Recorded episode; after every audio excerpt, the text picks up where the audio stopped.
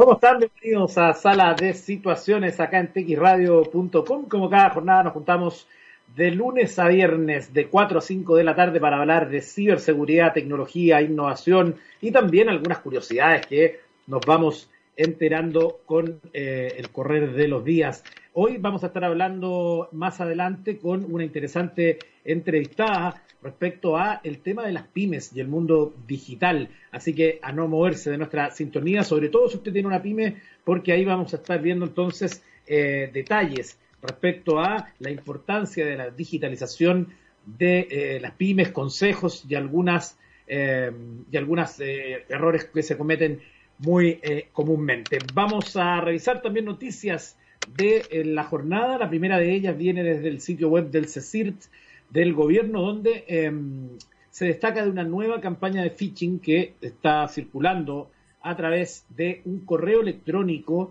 que supuestamente proviene de la empresa FedEx, esta empresa de correos y de envíos eh, alrededor del mundo, eh, que incluso, recordemos, inspiró, fue parte de una especie de, ¿cómo decirlo?, de, de placement en la película El náufrago, donde el protagonista justamente trabajaba en FedEx y eh, tiene este accidente que lo deja en una isla y a través de la película siempre se mantiene una forma, de alguna forma, la, el relato, digamos, eh, junto con FedEx por las cajas que él guarda, después guarda una eterna. Eh, usted ya seguramente vio la película, la altura no será un, un spoiler. Bueno, el, ¿qué dice este mensaje? El mensaje está llegando por correo. lo llamativo es que está escrito en inglés y dice entonces que em, llegó una encomienda a la oficina de correos el día 11 de agosto y no es posible realizar la entrega. Entonces se le pide a las personas que ingresen a un enlace y ahí es donde justamente es dirigido a un sitio falso y donde se expone al robo de credenciales. Así que eh, si le llega un correo así por curiosidad, usted quiere entrar, no lo haga porque es un phishing y eh, se va a exponer a que le puedan robar sus credenciales. Hablando de ciberseguridad, eh, hoy publicó el diario El Clarín que se filtraron en Internet los datos privados de 235 millones de usuarios de Instagram, TikTok y YouTube. Esto es una información eh, bien relevante eh, porque, em, digamos, hay muchas cuentas que quedan, em, quedan expuestas. Estoy, aquí ahora sí, porque se me había cerrado la pestaña donde tengo la información, eh, sí. Entonces, eh, se, señala que si uno es usuario de Instagram, TikTok y YouTube, hay información privada que pudo haber sido filtrada por la empresa Social Data, la cual se encarga de proporcionar servicios para empresas de apps y que fue señalada por exponer en Internet la información sobre los perfiles de cerca de 235 millones de usuarios y entre ellos podrías estar tú, así lo alertó la compañía de seguridad Comparitech, que en comunicado asegura que la base de datos de Social Data no estaba protegida con ninguna medida de autenticación, ni siquiera con contraseña. Entre los datos expuestos se encuentran los nombres de los usuarios de las cuentas, datos de contacto en las plataformas, información personal, imágenes y estadísticas sobre los seguidores del perfil, la información de Social, Data proviene de perfiles públicos en Instagram, TikTok y YouTube, en los que los datos eran accesibles de forma pública. Comparitech descubrió a comienzos de agosto tres bases de datos idénticas con los mismos 235 millones de perfiles. ¿Cómo consiguió los datos privados de los perfiles? Los datos podrían proceder de la desaparecida empresa de servicios Deep Social, a la que Facebook e Instagram vetaron en 2018 el acceso a su API para desarrolladores debido al uso de una técnica conocida como web scrapping, en la que las empresas se hacen con grandes cantidades de datos de cuentas públicas para usos comerciales. Según recoge la compañía de ciberseguridad, Social Data admitió que su base de datos se encontraban expuestas, aunque asegura que se trata solo de la información disponible de forma pública y que los servidores en los que se alojaban los datos fueron retirados horas después de tener conocimiento del problema. Así que a estar atentos por si acaso. De todas maneras, podría ser una muy buena recomendación modificar las contraseñas si usted tiene alguna de estas redes eh, o si es que tiene el sistema de doble autenticación, quizás es más puede estar más tranquilo porque evidentemente va a saber cuando alguien quiera eh, ingresar a su cuenta. Bueno, en el programa, acá en Sala de Situaciones, habitualmente hablamos de el ransomware, que es esta técnica de los piratas informáticos que ocupan para encriptar la información que está en un equipo y pedir un rescate de esa misma información. Eh, a raíz de eso, hoy en el diario El País de España se eh, viene un artículo escrito por el colega Jorge García que se llama El lucrativo negocio que se esconde tras los pagos de ransomware. Entonces, acá dice, pagar o no pagar, que es lo que hemos hablado muchas veces, que los expertos en ciberseguridad recomiendan no pagar mejor y dar por perdida la información si es que se puede. Eh, por ejemplo, el caso de Garmin, el gigante de la tecnología que fue hackeado con un ransomware, tuvo que pagar 10 millones de dólares porque tenía información crítica para sus funcionamientos de distintas eh, industrias y que eh, tuvo con a personas, por ejemplo, con navegadores que no funcionaban, incluso a cosas que están asociadas a los propios vuelos. Por lo tanto, era muy relevante. La nota entonces dice, Miles de compañías enfrentan este dilema cuando se ven atrapadas por un ataque de ransomware, información secuestrada, archivos encriptados, sistemas caídos negocios paralizados. Y un mensaje en los, ordenadores que alberga pocas dudas. Hemos atacado tu organización y tienes, y aquí tienes una dirección de contacto donde negociar el rescate. Ciberextorsión de manual, la carrera contra el reloj ha comenzado y claro, ahí les piden que usted deposite en bitcoins eh, eh, justamente para evitar la trazabilidad de ese dinero. Eh, es la forma en que operan estos ciberdelincuentes. Toca afrontar el dilema, pero antes de adoptar la decisión final, nuevos actores salen a la escena. Las aseguradoras juegan un papel indispensable cuando se tienen claro que su cliente lucha contra un ransomware. Momento de activar las coberturas de ciberriesgos y que desembarquen forenses tecnológicos cuyos honorarios suelen ir aparte. Peritos, expertos en comunicación y abogados. Las pólizas suelen cubrir el pago del rescate Siempre hay dos condiciones, denunciar la extorsión a las autoridades y llevar la negociación con discreción y confidencialidad. Cuando decimos que cubran el rescate significa que es la empresa atacada a la que abona el dinero y luego la aseguradora le devuelve ese importe, explica Carmen Segovia, directora de líneas financieras y ciberseguridad de AON. Quienes conocen esta situación, eh, estas situaciones las definen como horas de angustia, nerviosismo y máxima tensión, sobre todo la primera vez sea cual sea la, decisión, el daño está causado. No es ni mucho menos inusual decantarse por el pago. Ejemplos recientes como el que yo le mencionaba, el de Garmin, eh, y también el de la ciudad estadounidense de Lafayette, o más antiguos como Uber, lo demuestran. Algunas compañías incluso reconocen que han sucumbido a las presiones. CWT exhibió en un chat público la negociación con los piratas donde se observa el importe pagado finalmente y siete universidades británicas enviaron un correo electrónico a sus alumnos aceptando el rescate después de quedarse sin los servicios cloud provistos por Blackbox. Según el informe de ciberpreparación de ISCO 2020, casi tres de cada diez compañías españolas que ha sufrido una ciberextorsión ha abonado al rescate para recuperar el acceso a sus sistemas. Los responsables de ciberseguridad o cualquier experto en ciberataques siempre recomienda evitarlo, al margen de que la realidad muestre otra cara, alientas prácticas criminales, da gasolina que estos grupos continúen extorsionando, y aunque comprendo que muchas empresas se ven muy afectadas y optan por, la, por esta solución, es porque tardarían meses en retornar a la actividad, que es lo que ocurría en el caso de Garmin, que eh, es crítico para muchas empresas. Los métodos habituales de, de, negociación son el correo electrónico, servicios encriptados de mensajería y páginas web temporales gestionadas por los extorsionadores, con el pretexto de prevenir engaños, lo habitual es exigir una prueba de vida, al igual que en los secuestros de personas, que demuestre que cuentan con las contraseñas válidas para descifrar los archivos. Winston Cron, director general mundial de Kibu Consulting, precisa que solventado el pago, las claves suelen enviarlas a los pocos días.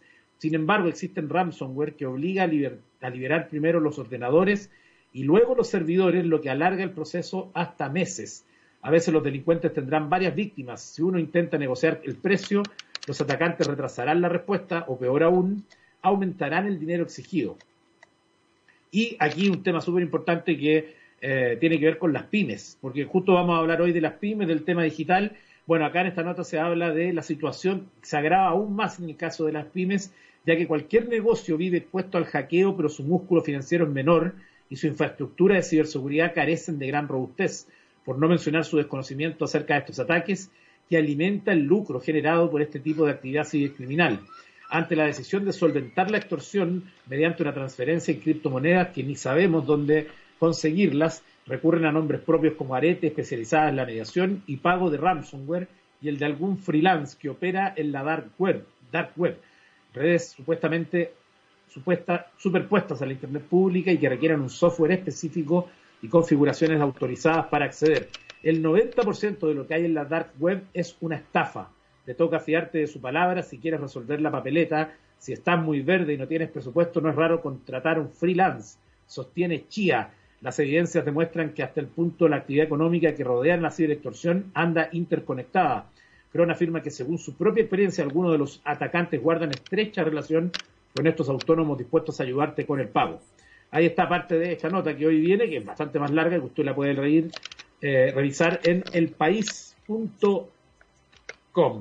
Bueno, y eh, quería mencionar esto a raíz de una información que yo di a conocer ayer, donde mencionaba que Instagram entonces está incorporando códigos QR universales, porque ellos tenían sus propios códigos, pero que eran limitados porque justamente tienen que ser leídos con las propias herramientas de la compañía. Eh, ahora eh, Instagram ha anunciado que va a incluir códigos QR universales y a raíz de eso, hoy eh, justamente viene una nota que habla de el inesperado resurgir de los códigos QR, del olvido a ser imprescindibles.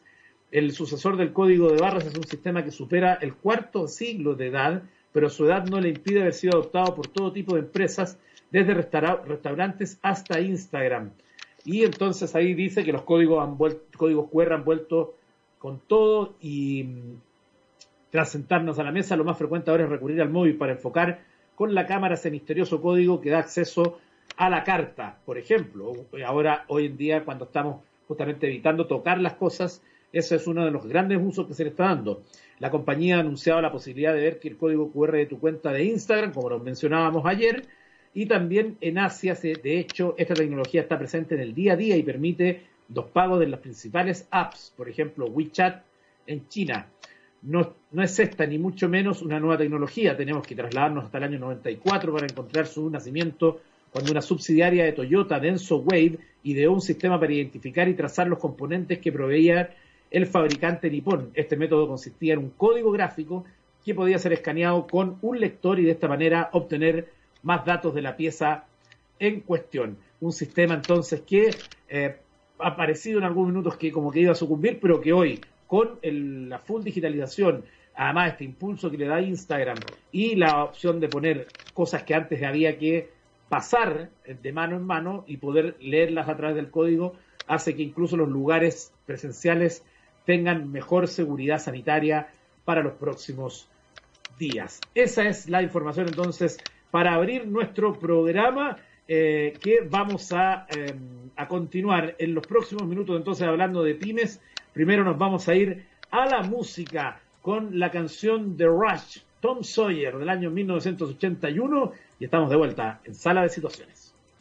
Estamos de regreso en Sala de Situaciones y como yo les había anticipado al inicio del programa, hoy vamos a estar hablando de la importancia de la digitalización de las pymes y para ello vamos a recibir acá en nuestro escenario virtual a Karina Darney, CEO y cofundadora de TW Group. ¿Está bien pronunciado su apellido y el nombre de su empresa? Buenas tardes. Hola Eduardo, buenas tardes. Eh, muy bien, excelente. perfecto. Oye, te quiero preguntar inmediatamente algo que eh, me imagino que es parte de esta conversación, pero que lo acabo de mencionar en una nota que hoy trae el diario El País, que habla justamente de, por ejemplo, cuando una empresa eh, recibe un ataque de ransomware pero que es mucho más dañino cuando es una pyme, porque no tiene la espalda financiera, no tiene la expertise tampoco. Muchas veces uno dice ransomware y te dicen ransom, ¿qué cosa? Entonces em, es distinto, no hay un departamento de seguridad, no hay hacking continuo, no hay muchas cosas que son fundamentales. Entonces ahí ya partimos con una cuestión que viene de hoy, y porque hay muchas pymes que se están justamente digitalizando como pueden y no como deben. Sí, es cierto, y claro, y cuando uno habla de pyme, la verdad que es tan diverso el, tamaño de las pymes, eh, la mayoría de las pequeñas, por, por decirlo de alguna manera, eh, tienen muy pocas medidas de seguridad. Eh, no piensan, por ejemplo, o no pueden invertir muchas veces en, antivirus, no tienen, como decías tú, una persona encargada de, informática o de soporte, por lo tanto son muy eh, se autogestionan, digamos, la, seguridad y claro, no se dan cuenta que justamente estos virus a veces entran eh, de manera a través de un correo, ¿verdad? Un archivito, mira, aquí viene una promoción, la gente eh, ingenuamente uno lo descarga, lo pincha y listo, y tienes el, el, virus y el virus se te propaga inmediatamente en toda la red de tu empresa. Es terrible. Claro, efectivamente, ese es uno de los temas, por eso lo quería mencionar al comienzo a raíz de que vamos a hablar de digitalización de pymes. ¿Cómo está el escenario actual? Eh, me imagino que tú, al igual que eh, todos los que estamos relacionados de alguna manera con la industria de la tecnología, em, sabíamos que esto era un proceso que iba a pasar tarde o temprano y sabía, se habla incluso de que había un horizonte de cinco años más o menos en que iba a ocurrir esta em, digitalización pero con el tema de la pandemia precedido del estallido social se apuró todo y ahí entonces estamos en, un escenario donde ya estamos en agosto. ¿Cómo se ha visto esto en los meses que llevamos? Eh, efectivamente, el virus, como dicen, lo aceleró todo y por eso que yo siempre que, hago charla y, enseño también en la academia, eh, les digo, oye, eh, y lo decía hace años, transformarse o morir, innovar o morir, y hoy día es digitalizarse o morir. Es, suena duro, suena impactante, pero eh, los negocios que han logrado sobrevivir estos meses de pandemia ha sido porque se han eh, transformado de manera radical en un par de meses. O sea, han modificado su modelo de negocio, se han puesto a vender online, han empezado a establecer eh, convenios de delivery, te fijas, pero han, se han, han reaccionado rápido porque esta pandemia fue así, fue como muy radical, muy de un día para otro, y, los que lamentablemente han ido perdiendo en esta, en esta guerra ha sido por, por falta de reacción.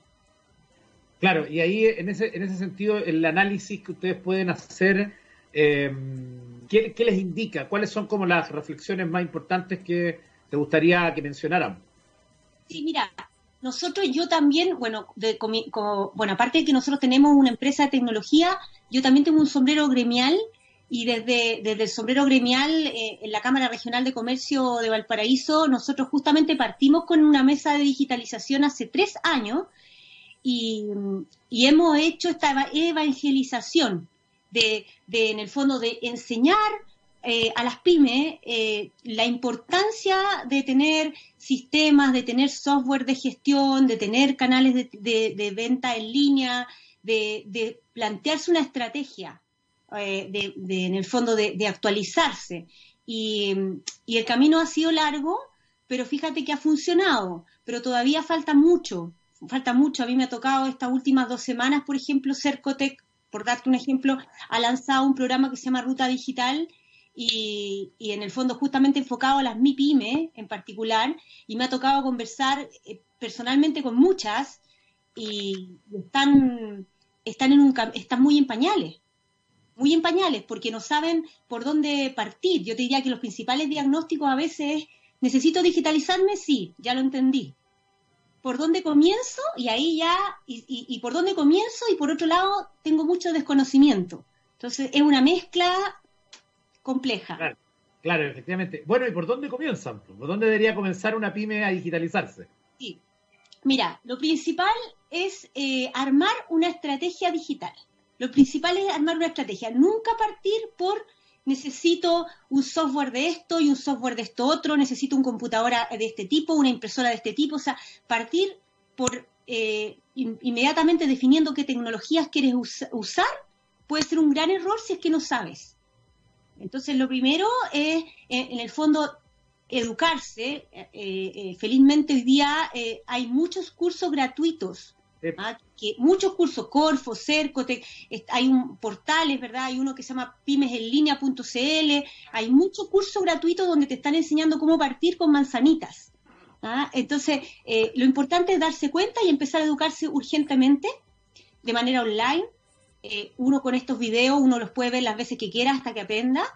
Eh, una vez que, lo hace, empezar ya a definir un plan, decir, bueno, ¿qué quiero, ¿qué quiero digitalizar? Primero la parte de venta, primero la parte de operación, yo reparto, no reparto, lo que ofrezco un producto, un servicio, es empezar como a ordenarse.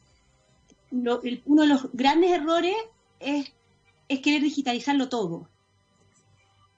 Claro, efectivamente, probablemente no haya una forma de establecer un solo patrón porque va a depender de la industria, del lugar, de una serie de cosas. A mí me ha, llamado mucho la atención durante la pandemia estar observando estos procesos, porque eh, hay son distintas cosas. Un restaurante no tiene el mismo desafío que una tienda que vendía productos, no atendía público, digamos, en, sentado allí, pero también uno ha ido viendo cómo se han eh, adaptado a este proceso también otros que vendían otro tipo de cosas o que tenían otro tipo de servicios. Por lo tanto, eso que tú mencionas es lo, yo creo que es clave. Lo primero es tranquilizarse, ser consciente y pensar cuál es el negocio que tú tienes y por qué o qué cosas necesitas digitalizar para ver qué alternativas hay. O sea, esto tampoco es como, ya, me hago un sitio web y listo.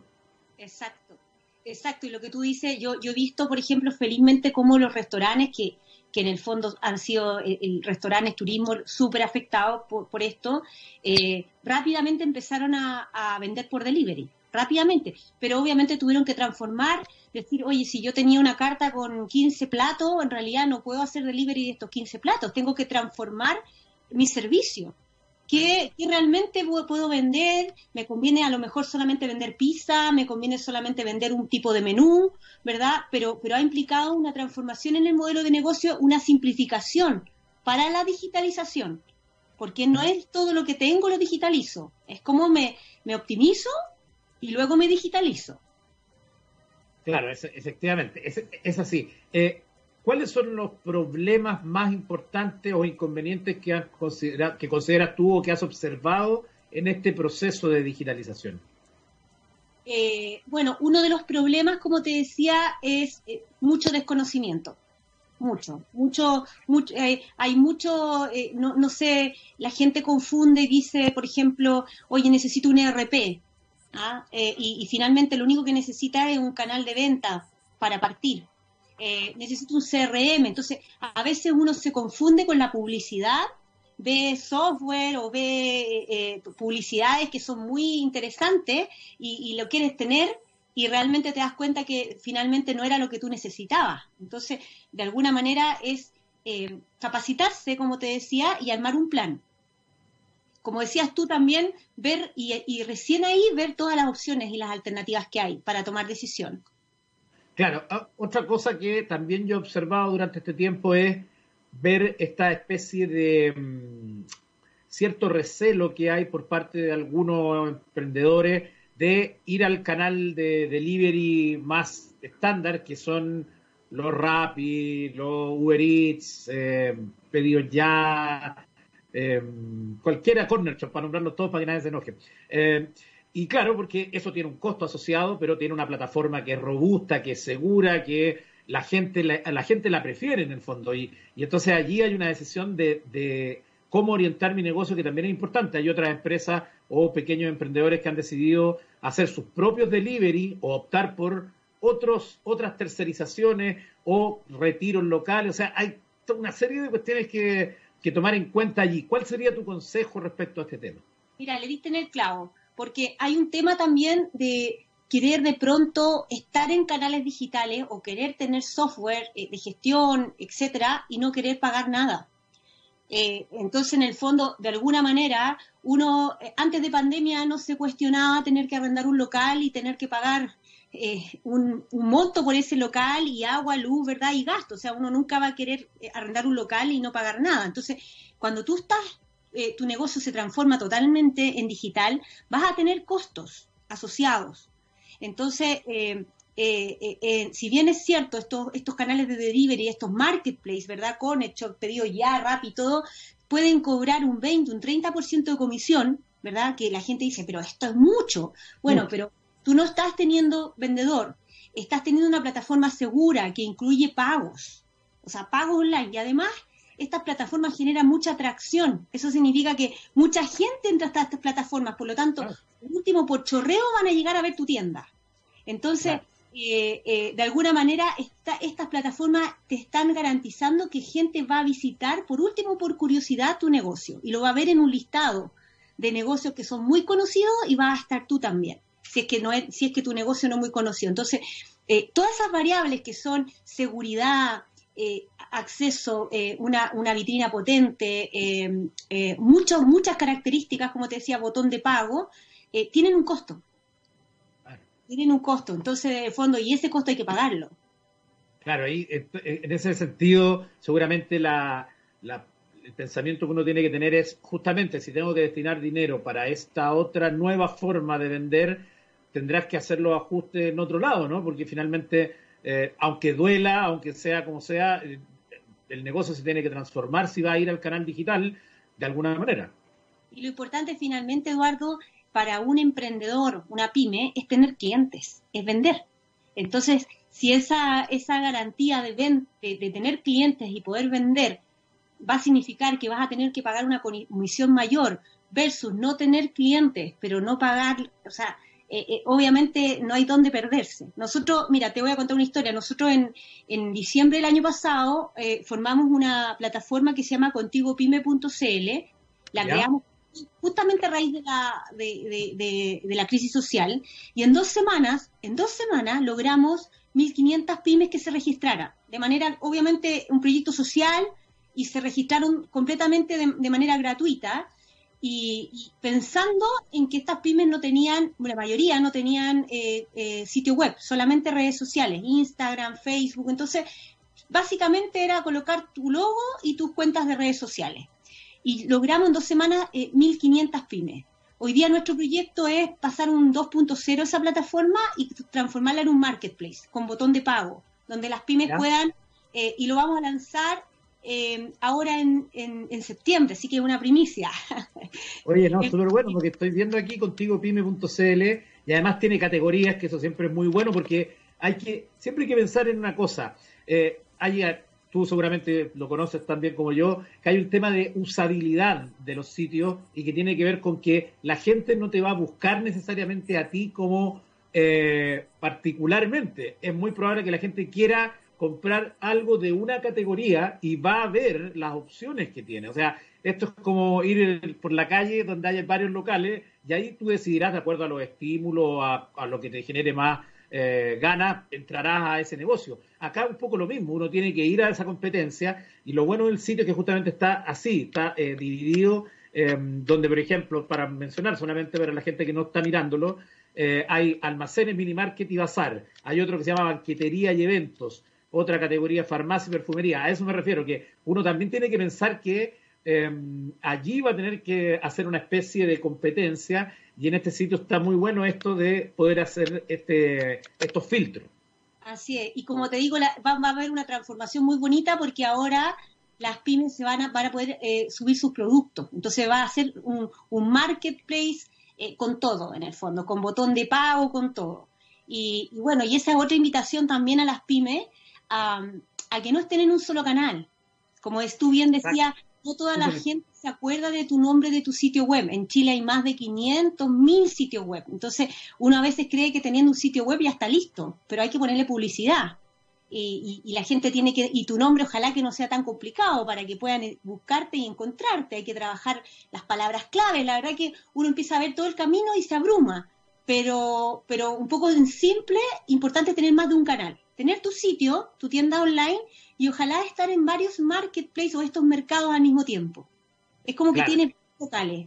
Eso, efectivamente siempre hay que pensar esto como un planeta que tiene varios satélites, ¿no? Y que eh, hay que tener presencia ahí en esos lugares. Sin duda que uno de los lugares que más ha crecido como canal de, no solo de promoción, sino que de venta, es Instagram, que de alguna manera eh, tiene este gran problema que es la informalidad de la venta, ¿no?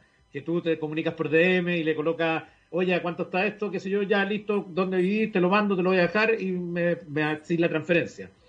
Eh, cuando eso se ha masificado, eh, ¿qué riesgo corre una pyme eh, en este sentido? Porque yo entiendo que Servicio de Impuestos Internos también no le debe gustar mucho esta forma, ¿no? Sí, y de hecho, de hecho hay estudios que ya demuestran que hay mucha pyme o, más que más, mucho emprendedor informal vendiendo a través de redes sociales, muchísimo.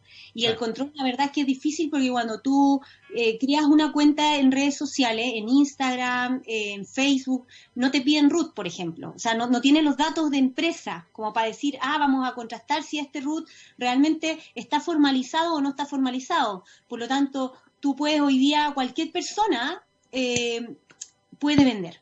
Ahora el tema es que, claro, uno generalmente eh, se da mucho, banqueteros, qué sé yo, que están en, redes sociales, personas que se han convertido en emprendedores de un día para otro también. Y, claro, uno generalmente vitrinea, ve los comentarios, ve si la gente le ha dicho, oye, me gustó tu producto, y por ahí puede empezar a generar confianza. Pero las transacciones, lamentablemente, hoy día en estas redes no son muy formales. Y por eso que, mucha gente hace esta estrategia. Puede haber un problema tributario ahí después, ¿no? Por supuesto. Van a, van a, después obviamente estas plataformas probablemente incorporen estas opciones y donde haya que pagar impuestos. Claro, sí, es lo que corresponde de, todas maneras. Ahora, lo que ha crecido mucho, por ejemplo, ahí se ve mascarillas, productos de, eh, limpieza, desinfectantes, eh, todas esas cuestiones han crecido, pero como la espuma en Instagram y yo siempre estoy mirando porque me, llama la atención que se volvió como el canal favorito de venta, no sé en, el resto del mundo, pero acá como que reemplazó a Facebook de alguna manera, además porque Facebook está muy formalizado, ¿no? Es, como más visible, acá como más secreto todo, ¿no? Sí. Instagram es muy potente como canal de venta y yo por lo menos, bueno, yo lo recomiendo mucho y, y, el, otro canal que es muy obvio que todo el mundo usa, pero también es muy potente es WhatsApp. WhatsApp porque es muy rápido y yo siempre digo, eh, si tú tienes ya a tus clientes, mándales promociones, contáctate con ellos, ofréceles cosas y a mí yo en particular he comprado mucho a través de, ofertas que me llegan por WhatsApp, de gente, de, emprendedores de, la región. Entonces, eh, y llegan con, emoticones, donde te, te, ofrecen de una manera divertida y pareciera una manera cercana eh, que es diferente. Te permite como esa personalización de repente. Entonces, o esa cercanía, esa empatía que uno está buscando. Y, a veces tú logras hacer negocio y dices, ya, ok, lo quiero, ya te lo llevo mañana, listo, lo quieres blanco, lo quieres azul. Sí, efectivamente. Estamos conversando con Karina Darney, CEO y cofundadora de TW Group, de un tema súper interesante, muy relevante, porque las pymes son las que sostienen finalmente el empleo en el país. Vamos a hacer una pequeña pausa musical y volvemos entonces a conversar con ella. Nos vamos a ir con un tremendo lento. ¿ah? Eh, yo que soy además promotor de la campaña que vuelvan los lentos, aunque me ha ido pésimo, eh, nos vamos a escuchar Curry con Europe y estamos de vuelta en Sala de Situaciones. Estamos de vuelta en Sala de Situaciones, dejamos atrás el romanticismo con Europe y retomamos la conversación con Karina Darney, CEO y cofundadora de TW Group. Eh, Karina, hablemos de tu empresa. Cuéntanos un poco qué servicios ustedes ofrecen, dónde la gente puede encontrar información. Súper. Mira, nuestro sitio es twgroup.cl. Nosotros somos eh, eh, una compañía de software, desarrollamos software a la medida, eh, desde, desde, sitios e-commerce, marketplace, a plataformas complejas como de RegTech, que, que en el fondo son plataformas asociadas a las regulaciones pero también nos han, o sea, hemos dentro de nuestros productos tenemos, por ejemplo, eh, eh, en el fondo software para centros médicos, sistemas de inventario, sistemas de venta. Eh, hemos tenido la suerte de contar con varias fundaciones a las que le hemos hecho plataformas de donaciones, donaciones de dinero, digamos, eh, la verdad es que atendemos, nuestro aprendizaje ha sido bastante interesante en estos ocho años que llevamos como empresa, porque hemos atendido a más de diez industrias distintas. Por lo tanto, eh, entendemos nuestra forma de trabajar y es la que, a mí me gusta mucho, es entender qué hace la empresa, entender su, corazón, su core, eh, entender a los clientes de esa empresa y desde ahí ofrecer soluciones más a la medida. Perfecto. Además, veo que desarrollan aplicaciones móviles también, eh, y eso también es hoy día fundamental y es algo que va a seguir incrementándose con, con, los años. Tal cual. Ya. Oiga, eh, usted que es experta entonces en desarrollo de software, cuéntenos un poco cuáles deberían ser los cuidados a la hora de comprar esto. Por ejemplo, alguien que en este minuto al escuchar se metió a ver eh, a twgroup.cl a ver los servicios o cualquier otra. ¿Qué cuidados debe tener o qué cosas debe considerar una persona, por ejemplo, una pyme que en este minuto te escuchó y se convenció que hay que ir al canal digital, ¿qué cosas tiene que entender? De partida, bueno, eh, entender primero que, los primero tener claro qué tipo de software necesita, que para eso generalmente las empresas como la mía los orientan lo escuchan, a ver, cuéntame qué es lo que hace, ah, bueno, entonces tú necesitas un software de inventario, ah, no, tú haces asesoría, por lo tanto necesitas un, software que te permita hacer cotizaciones profesionales, rápidas, ¿verdad? Tener la base de tus clientes. Entonces uno escucha un poco eh, y, y hay un factor de asesoría que es importante para entender y darle la solución precisa. Segundo, yo diría que cuando una pyme sienta la necesidad de contar con software, busque en el mercado y esté muy atento al modelo de, eh, de precios de lo que le estén ofreciendo. Porque obviamente un software a la medida, eh, en el fondo va a tener un precio distinto a un software que ya existe. Eh, los softwares a la medida son a la medida, son como un traje a la medida versus, ¿verdad?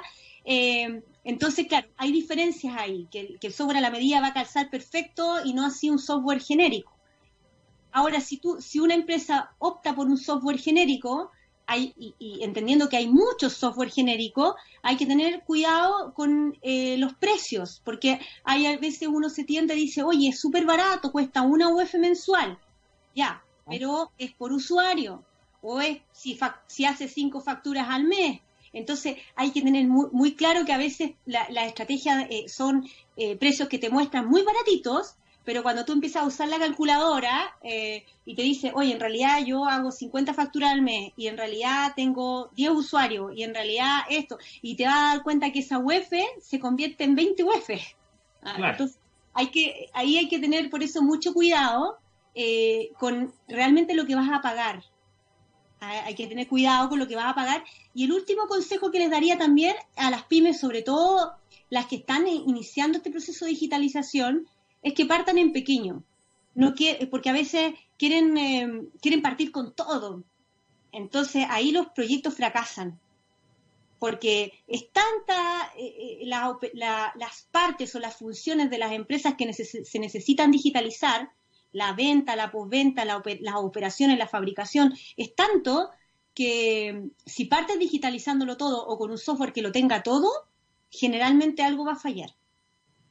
Entonces, es mejor partir en pequeño, probar, esto funciona, me voy ahora a este otro módulo. Funciona, me voy a este otro módulo y así, de manera como escalonada. Claro, efectivamente. Oye, y, mm, yo creo que también es súper importante la educación que hay en torno a la mantención de ese software, ¿no? Porque sobre todo si tú vendes productos en línea y está tu catálogo desactualizado o hay información relevante de la distribución que no es clara y precisa todas estas cuestiones que tienen que ver con la transparencia y la generación de confianza, que no solo pasa por tener un botón de pago que te dé confianza, sino que hay otros elementos que van a generar que la experiencia final generen una relación con esa persona, con ese usuario o con ese potencial comprador. Temazo es, Eduardo, porque justamente a veces tú compras, o sea, primero la mayoría de los software, por no decir todos, eh, incluso los Office y todo, eh, son licencias mensuales. Por lo tanto, tú dejas de pagar, eh, es como cuando tú tienes Netflix o Spotify. Tú pagas mensual y dejas de pagar y ya dejas de, tener el servicio. Entonces, en general, todos los software son así. Te cobran un, un fee mensual, un valor mensual, y ese valor mensual de, te incluye mantenimiento, te incluye parches de seguridad, te incluye que si cambian los sistemas operativos y cambian los navegadores web, tu aplicación va a seguir funcionando. Todo esto te incluye también el resguardo de tus datos en la nube, las bases de datos, los respaldos, que los datos no se te pierdan. Entonces, son una serie de características eh, que te incluyen estas mensualidades. Por eso que en el fondo uno, es, es lo mismo la analogía que pagar un arriendo de un local, tienes que pagar el arriendo de un software. Y eso te va a garantizar que el software siga con oxígeno, siga creciendo, siga funcionando y a la vez también se siga optimizando, porque uno tiene un software y de repente quiere más reportes, más informes, hoy día que están de moda los dashboards, estos paneles con, información en línea, ¿verdad? Entonces, la mantención te garantiza eso. Claro, efectiva, efectivamente. Bueno, te queremos agradecer por este contacto con TX Radio en este día 21 de agosto, donde hemos estado hablando entonces de la importancia de la digitalización de las pymes con hartos datos. pase de nuevo nomás el aviso, ¿dónde la contactan por si hay alguien quien le esté interesado? Sí, en mi contacto twgroup.cl y mi correo carina.durney, así se escribe Durney, y al final, arroba twgroup.cl. Y si no hay en el sitio, también hay un formulario de contacto y me llegan igual las copias de los correos, así que bien. Perfecto, muchas gracias Karina por este contacto. Ok, que esté muy bien. Gracias Eduardo. Chao, chao. Bueno, en los últimos minutos de sala de situaciones vamos a revisar un par de informaciones que eh, yo tenía guardadas por acá y que tienen que ver con eh, dos situaciones. Una de ellas tiene que ver con Microsoft eh, Defense, que es el antivirus que viene instalado por defecto en Windows 10 y que em, está muy bien evaluado. es un antivirus que funciona muy bien, pero hay personas que de todas formas les gusta tener un antivirus pagado y que tenga o les dé garantía absoluta de que su negocio, su, su equipo estén resguardados. Bueno, la noticia es que en la última actualización que se desarrolló de, Microsoft, eh, del soporte de seguridad, eh, en los últimos días, eh, sorprendió que desactivarlo se complicaba al eliminarse la posibilidad de hacerlo mediante el registro del sistema. Este cambio indujo a pensar a muchos que se trataba de un movimiento de los Redmond para tratar de afianzar la posición de su software, dificultando el uso de soluciones de terceros que requerirían para zafarse de la seguridad por defecto del sistema de Microsoft. Pero nada más lejos de la realidad. Eh, dice que con la actualización los programas no podrán desactivar, los programas maliciosos, o sea, el malware, no podrá desactivar Microsoft Defender a través del registro de Windows. Por otro lado, el programa detectará automáticamente la presencia de otro antivirus y se desactivará automáticamente de modo que no será necesario llevar a cabo esta acción manualmente. Eso es lo que ha señalado entonces Microsoft, que en el fondo es para que tu equipo no esté nunca, em, digamos, em, eh, vulnerado, hace este cambio que va en pos de la seguridad del equipo. Así que a tenerlo en cuenta. Y para despedirme, ayer le contaba que en Europa se están vendiendo iPhone con eh, el Fortnite instalado, eh, porque estaban esos equipos, equipos que son no de última generación, sino que pueden ser iPhone viejos que tenían el juego instalado. Esto porque recordemos que Apple retiró la aplicación del juego desde su tienda de aplicaciones, lo cual lo tiene enfrentado con una, en una batalla con Epic Games, que es la empresa creadora de Fortnite y que hoy ha tenido este siguiente hecho llamativo, eh, porque luego de toda esta situación eh, que ha ocurrido al ser baneados por parte de Apple, eh, lo que ha ocurrido es que se ha dado a conocer que se está realizando una, un torneo anti-Apple. Se llama Free Fortnite, algo que ha llamado la atención, evidentemente, en distintos lugares del mundo y que em, es, recogida esta historia hoy eh, por parte de Firewire. Allí entonces eh, se habla que eh, incluso en el torneo que se va a desarrollar el 23 de agosto, o sea, el próximo domingo, podrás ganar una gorra real con la leyenda de Free Fortnite y unos cuantos dispositivos, los que incluyen los siguientes. Alienware Gaming Laptop, Samsung Galaxy Tab, un OnePlus, una PlayStation, Xbox, Nintendo Switch. Para poder recibir este skin debes obtener solamente 10 puntos. Para poder recibir la gorra debes obtener una puntuación de 20.000 a nivel global y para ganar uno de los 1.200 periféricos que te contábamos allí debes, debes, quedar, debes quedar dentro de los 1.200 mejores jugadores sin duda alguna es un torneo de por más interesante y creemos que vale la pena participar sin importar en la consola o plataforma que lo hagas, en especial por la oportunidad de ganarte una nueva plataforma de juegos. Ahora a esperar a ver cuál es el próximo capítulo de esta novela entre Epic y Apple. Si quieres saber más, ahí entonces se dice aquí tienes el link del torneo que ustedes lo pueden encontrar rápidamente entrando a epicgames.com. Llegamos al final de sala de situaciones de este día viernes, terminamos la semana y nos vamos a despedir con una canción de Patti Smith del año 1979, Dancing Barefoot. Nos volvemos a ver la próxima semana acá en TX